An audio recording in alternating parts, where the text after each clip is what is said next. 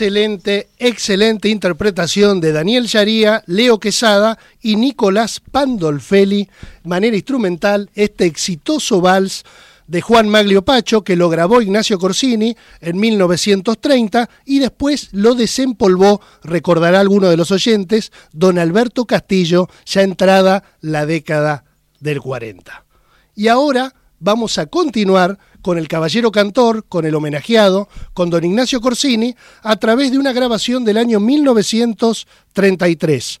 Una pieza que no puede ser obviada en un homenaje y que fuera único, único en su interpretación don Ignacio Corsini y es una de las piezas más rescatadas por él mismo dentro de su repertorio radial. Me estoy refiriendo a la milonga de Enrique Maciel y Héctor Pedro Blomberg, que escribían casi en exclusividad para el caballero cantor, El adiós de Gabino Ezeiza, que evocaba viejas páginas de la época payadoril que don Ignacio supo transitar a su vuelta de Carlos Tejedor allá por 1907. En este caso, la composición del año 1933.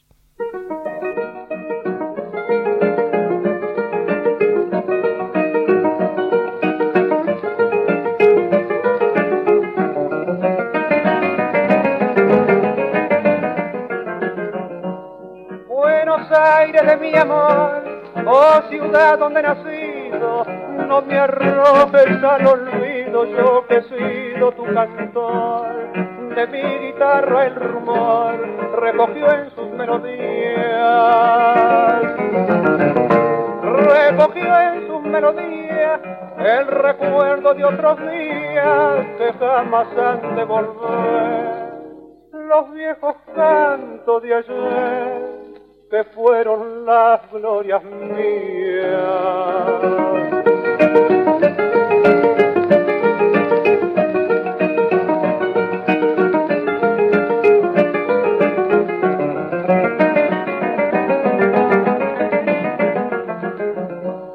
Esperanza que ya no hay, coplas y cielos ardientes, la diana de los valientes volviendo del Paraguay canto de patria pero hay que en la guitarra argentina, que en la guitarra argentina melancólica se inclina para decirles adiós, mientras se apaga la voz de las milongas de Alcina.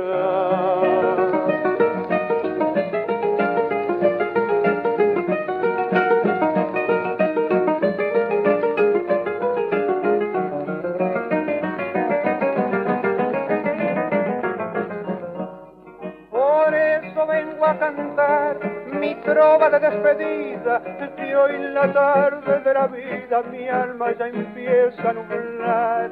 Nadie volverá a escuchar de mi guitarra el rumor. De mi guitarra el rumor canto de gloria y de amor de la ciudad en que he nacido. No me arrojes al olvido, yo que he sido tu canto.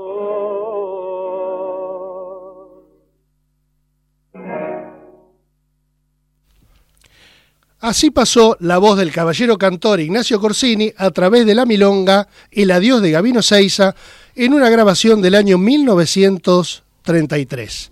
Quien habla de milonga habla de tango, quien habla de tango habla de gente que conoce de tango ¿Y a quién vamos a presentar? Por supuesto que a la licenciada Francisca ¿Qué tal? Buenas noches, ¿cómo estás? Muchas gracias, muy bien.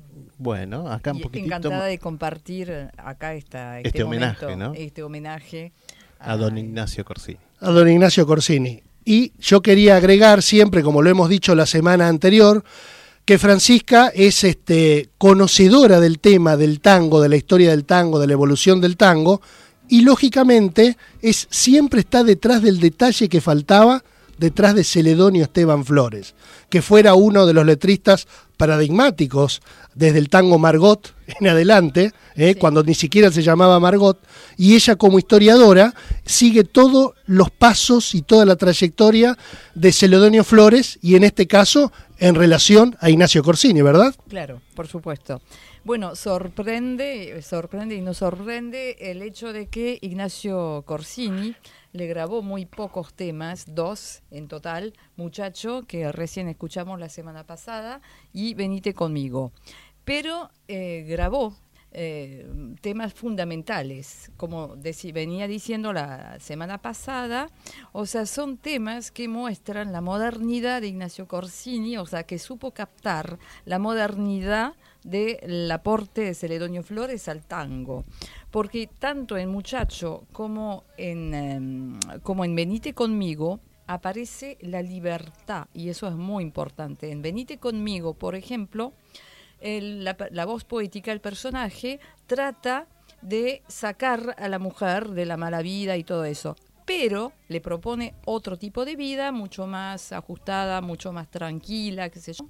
Si ella quiere, y eso es muy importante, porque se corresponde exactamente con la evolución de la condición femenina eh, a partir de los años 20 y 30, y eso me parece absolutamente fundamental.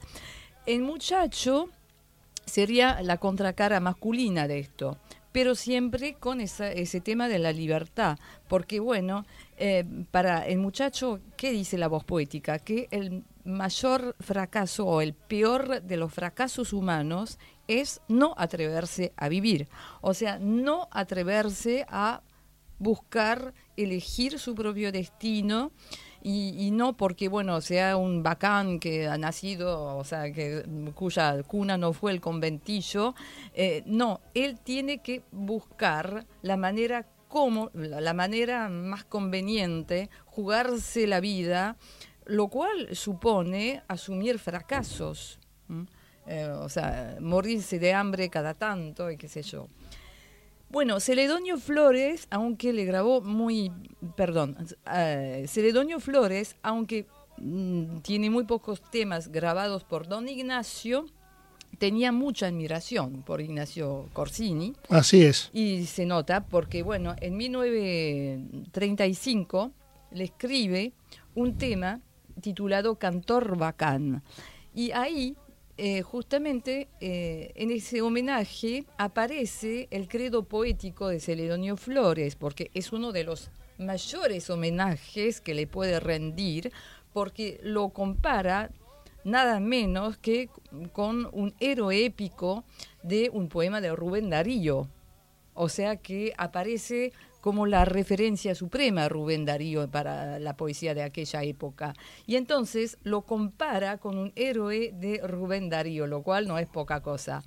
Pero dice que podía haber hecho un homenaje así, pero él prefiere homenajearlo de forma mucho más sencilla, como cantor de barrio, y ahí se perfila esa, ese credo poético o sea que buscar la manera más conveniente, o sea, eh, abolir esa dicotomía, eh, eh, culto popular y todo eso, para buscar una poética que tenga algo de popular y algo de culto, pero que esté adecuada al objeto celebrado o homenajeado. Y eso es fundamental para mí. Y vamos a tener en cuenta que esto fue en el año 1935, cuando nada menos Ignacio Corsini estaba, si se quiere, en la cúspide de su carrera, eh, compartiendo espacios este, en Radio Belgrano en el año 33 con Carlos Gardel, como los números más cotizados de la época. Exactamente. Hace poco se hizo la primera radiodifusión a nivel internacional y justamente estaban todos estos personajes. Todos estos monstruos cuando se empezaron a hacer las primeras cadenas argentinas de broadcasting, eh, que eran captadas por Europa este, y distintas latitudes. Te agradezco mucho, Fran, por este aporte ¿eh? de este aporte de Celedonio Flores que nos has traído a la mesa en relación al caballero cantor Ignacio Corsini, que lamentablemente solamente le grabó dos títulos, y era porque este Celedonio Flores hace unos años antes había firmado un contrato de exclusividad con la Casa Víctor, cosa que a Gardel nada le gustó, ¿eh? porque él le cantó los primeros temas a Celedonio y Celedonio después vio una pila de plata como de 30 centímetros para firmar exclusividad con Rosita Quiroga, que era una de las máximas sello Víctor, entonces las composiciones mayoritariamente iban a la competidora. Ese es el cierre eh, de esta evocación de Celedonio Flores, Ignacio Corsini y de la mano de Francisca que nos ha venido gentilmente a acompañar. No, gracias a todos ustedes, la verdad que...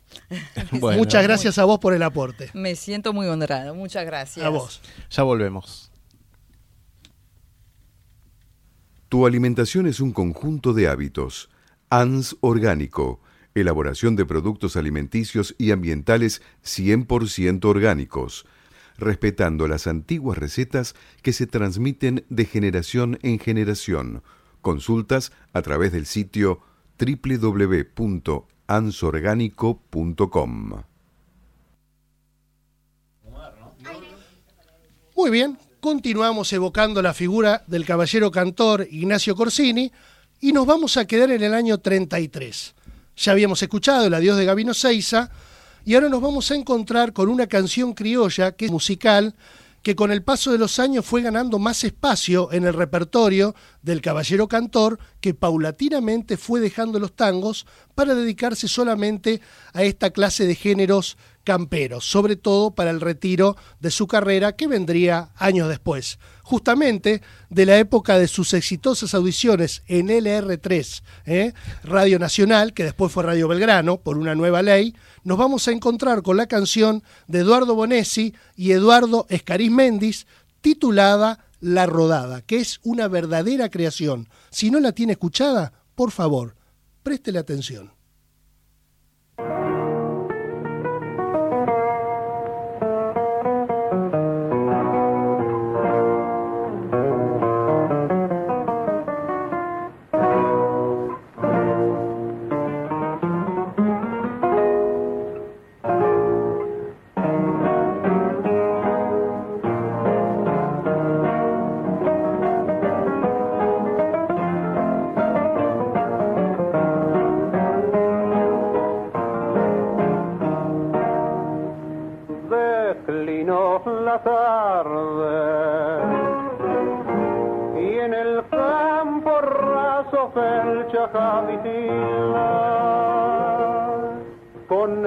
Seno que es una consigna. Hizo pie la noche que en su intenso vuelo traía, parecía no sé qué misterio, que en temblar me daba y hasta tuve miedo. Miedo de que fuese no el puñal del maula que en la sombra hiere, ni el rugir del puma, ni el grito salvaje del malón que vuelve,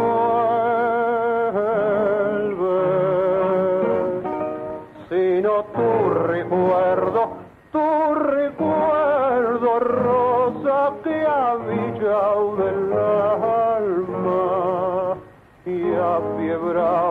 me tiene. Ah, pudiera sanar de las piernas y montar el zaino para seguir tu huella.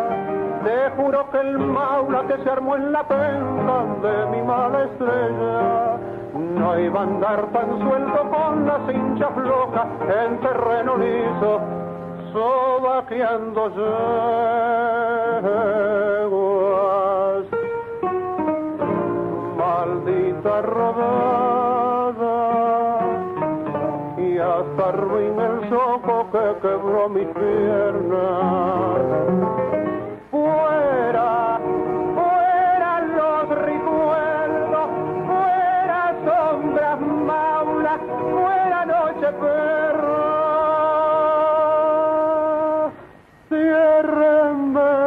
puerta con tranca y cerrojo y ateme los ojos que no quiero verla.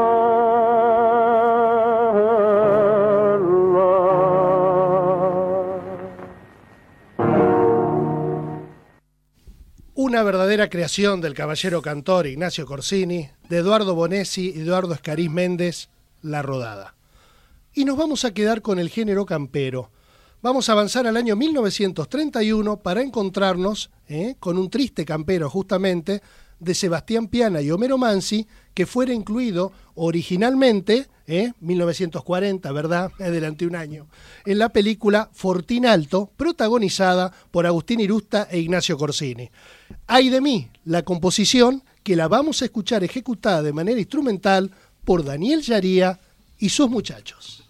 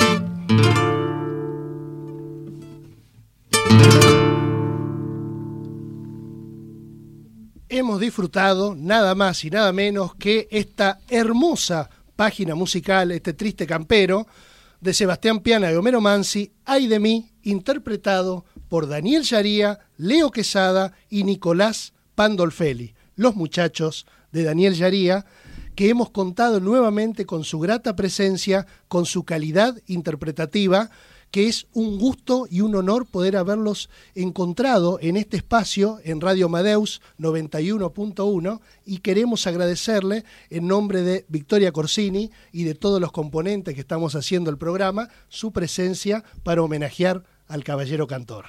Bueno, yo lo mismo digo para ustedes, ¿eh? Victoria, muchas gracias. Eh, muchas gracias a Victoria, muchas gracias Ricardo, muchas gracias a la radio. Bueno, y siempre con estos dos leones que tengo al lado.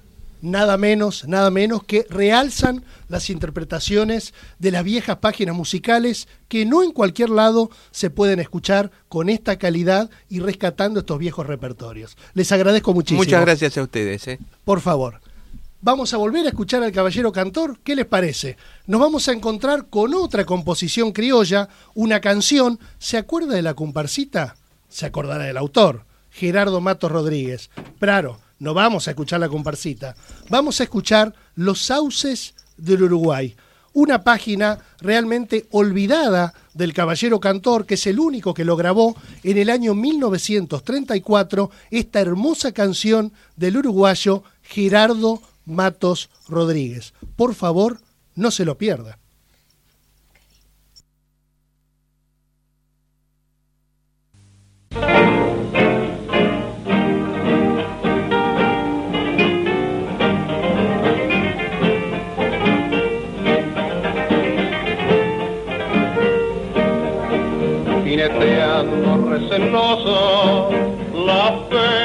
Dan querer, voy rumbeando perezoso por la angustiada llanura al rancho de mi amargura, donde un amor de mujer en otro tiempo al verme.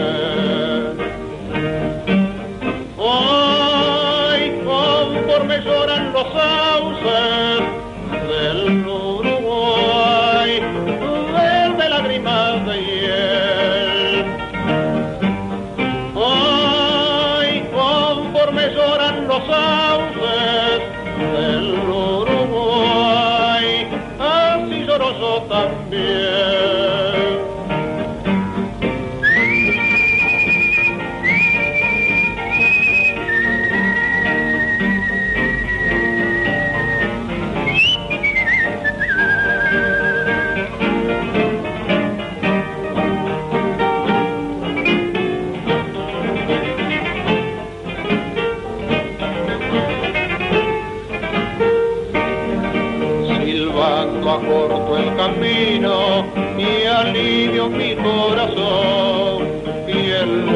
de mi destino. Que poncha el viento en mi oído que me dice dolorido que ya nunca me engañó y que el culpable soy yo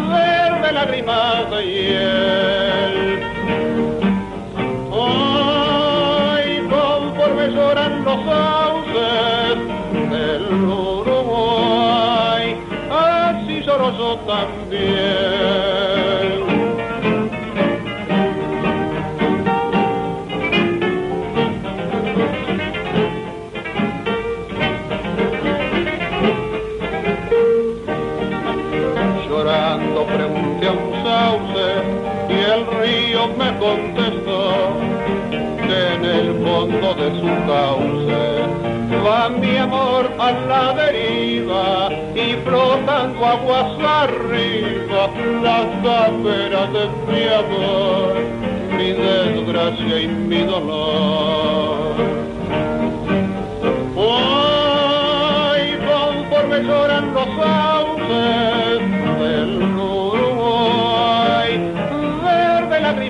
lágrimas de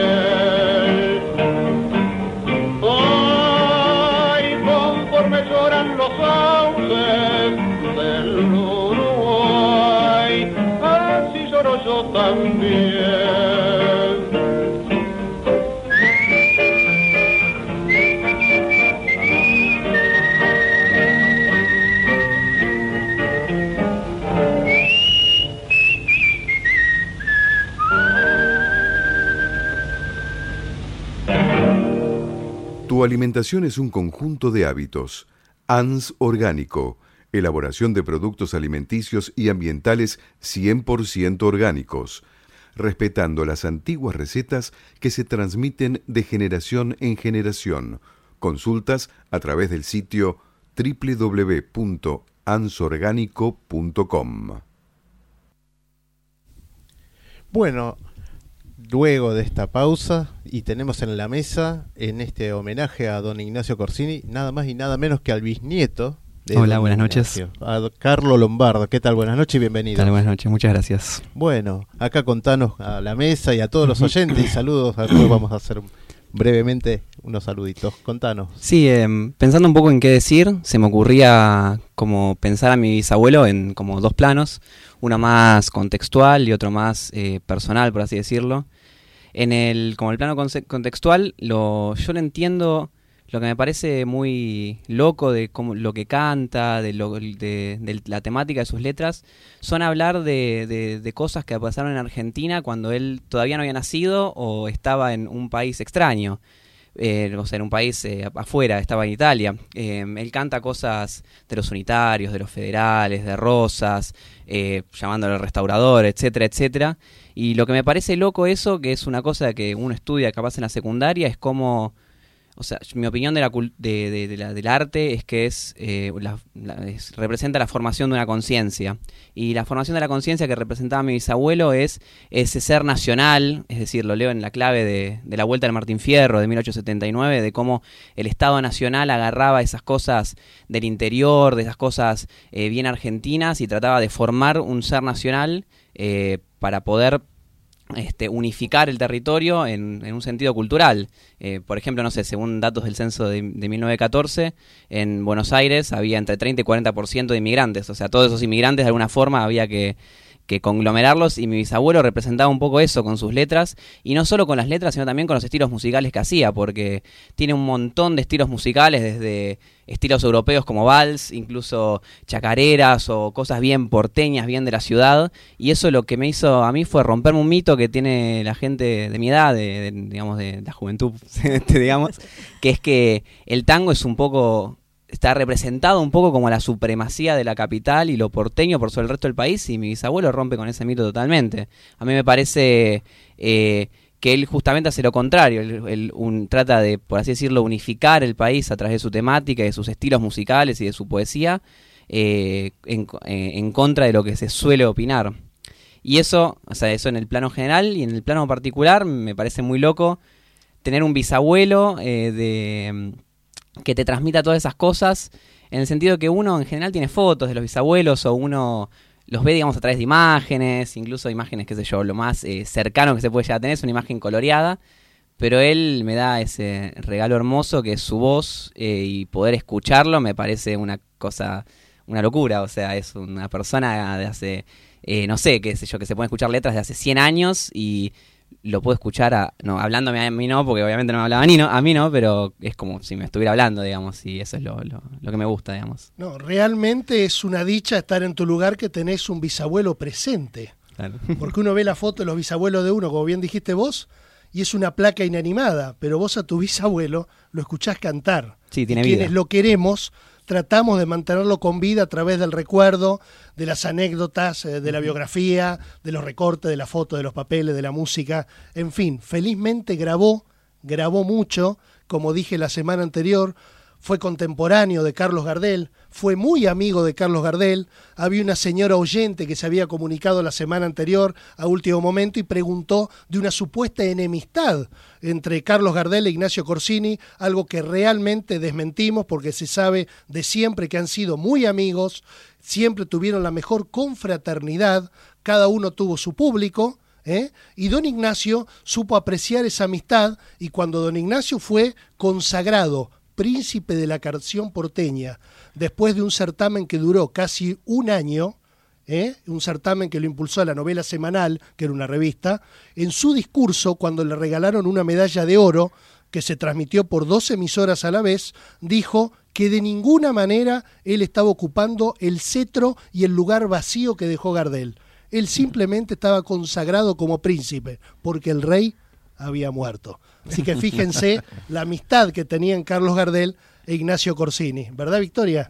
Sí, totalmente cierto y me alegra que finalmente terminemos con esta historia que si era no no era ni una antinomia realmente Sí. eh, sin, fundamento Sin fundamento. y antojadiza porque no hay Totalmente. ningún registro No. e incluso todo el mundo lo sabe de época que eran muy buenos amigos. Totalmente. Y se Totalmente. recordaba en mi casa, y yo era muy chica, pero cada aniversario se hablaba, ¿no? Es decir, y como yo era muy chica, pregunté una vez eh, que, que- que por qué hablaban, qué le había pasado a este señor que yo desconocía. Entonces me dijeron, no, no, no, lo que pasa es que falleció quemado. Y yo imaginé que era con la estufa. Claro, cosas de chico cuando todavía no se sabía del accidente de Medellín.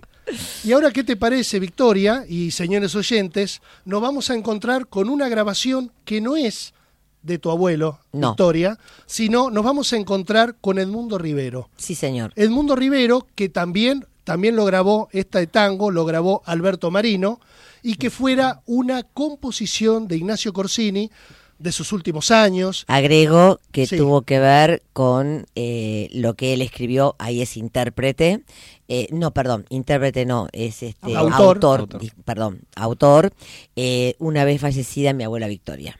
La abuela Victoria, que falleció en el año 49, un par de años 48. después, 48, un par de años después, don Ignacio se retira de la vida pública, no canta más por radio ni nada, nunca más cantó en su casa tampoco, y de esas horas dolorosas de la ausencia de su compañera es que surge esta composición, aquel cantor de mi pueblo, que también grabó don Edmundo Rivero, Y una cosa, ¿no? Eh, llevó dos guitarras de él. Para el Por acompañamiento eso lo de elegimos, ¿te acordás? También por Porque eso. la de Marino también es muy emotiva. Sí. Pero eh, como había llevado las guitarras de... mm, De tu abuelo, de abuelo, claro, elegimos esa tiene esa. ese plus Sí, esta sí, grabación. Es verdad. Vamos a escucharla, ¿qué les parece?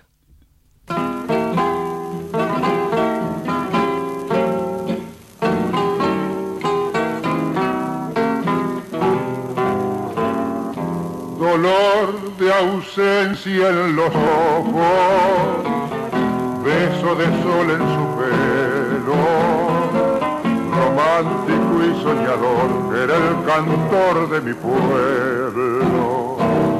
Tenía una dulce tristeza cuando evocaba cantando el dolor de un amor muerto fue el alma de nuestros campos pero una noche de invierno una noche sin estrella quedó solo con su angustia al perder su compañera.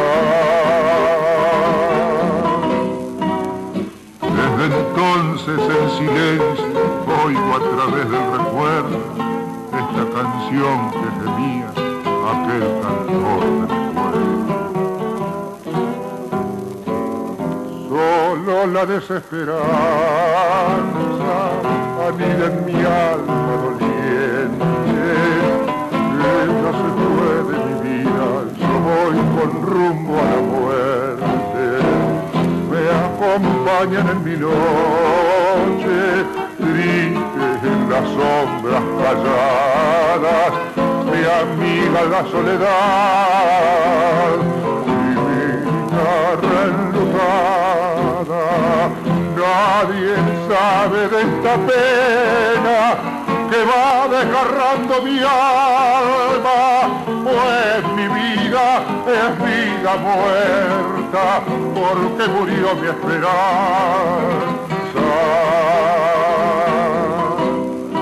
Fue la última canción que en la noche se escuchó de aquel cantor de mi pueblo, romántico y soñador.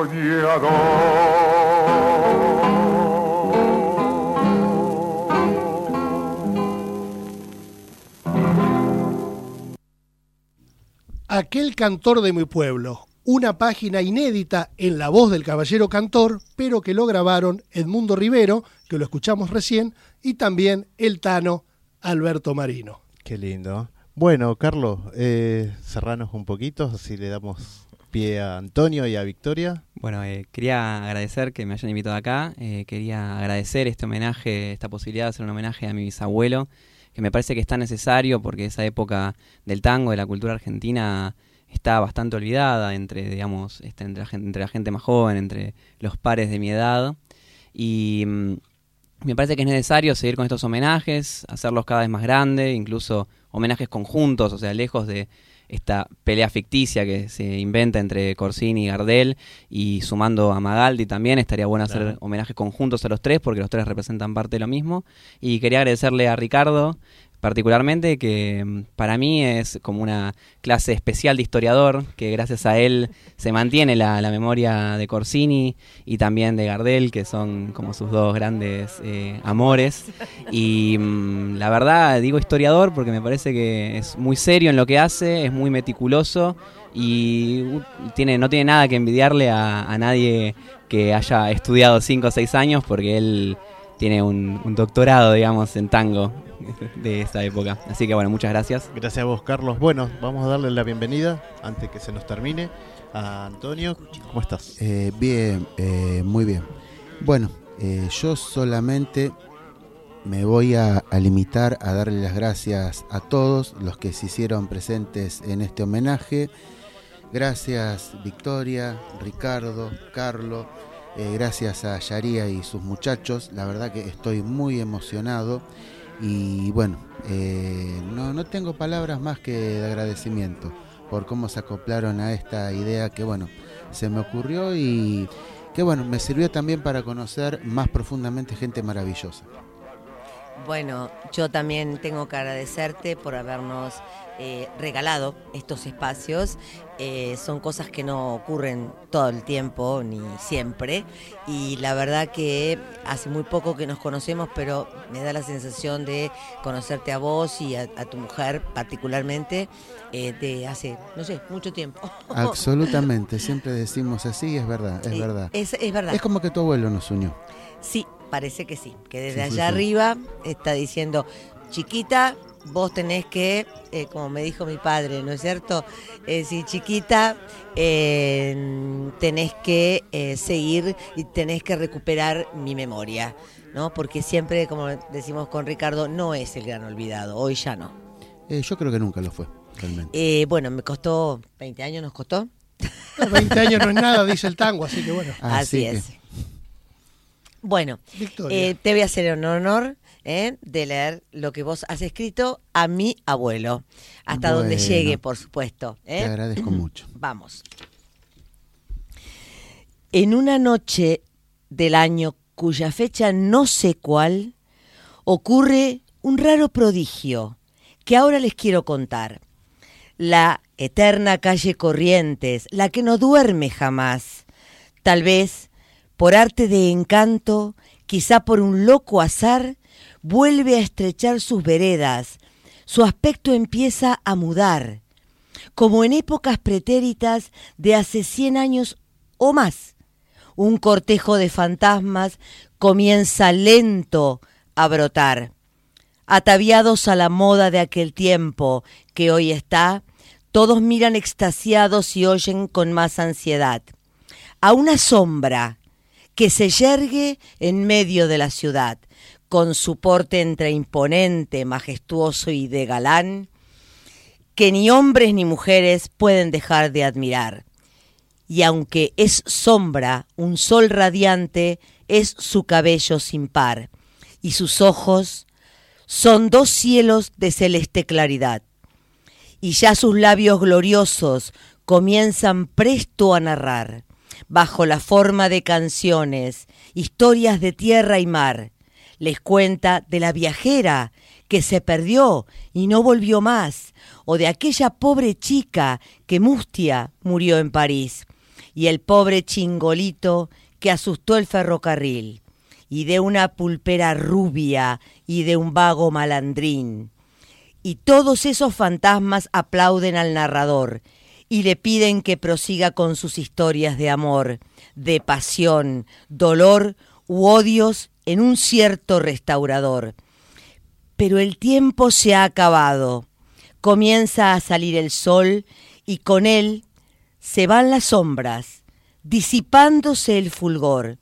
Y entonces el que cantaba con un dejo de amargor, contempla su Buenos Aires, que es la tierra de su amor, pidiéndole con congoja, cuan último favor, no me arrojes al olvido, yo que he sido tu cantor. Qué lindo cierre. ¿eh? Eh, con tu recitado perfeccionaste mi, mi que bueno, se escuchan los aplausos. Ricardo, muchísimas gracias. Por favor, quiero agradecer Sí. a todos quienes me han convocado eh, para este programa especial y es, fue un gusto compartir una mesa con todos ustedes Y para con homenajear todos los oyentes y también. con todos los oyentes que nos han apoyado y nos han llamado. Muy amables. Muy amables, muchas gracias. Hasta la Gracias. próxima semana. De Mendoza al mundo. Alfajores artesanales Portal del Viento. Alfajores de sabores únicos, chocolate con mojito, pasas al rum, Malbec, café moca y mucho más. En Ciudad de Buenos Aires los podés conseguir al 11 40 58 78 54 o en www.ansorgánico.com o en la ciudad de Mendoza, en Avenida Perú 1487. Alfajores artesanales, Portal del Viento. Probalos y cuando pidas una caja, vas a pedir otra más.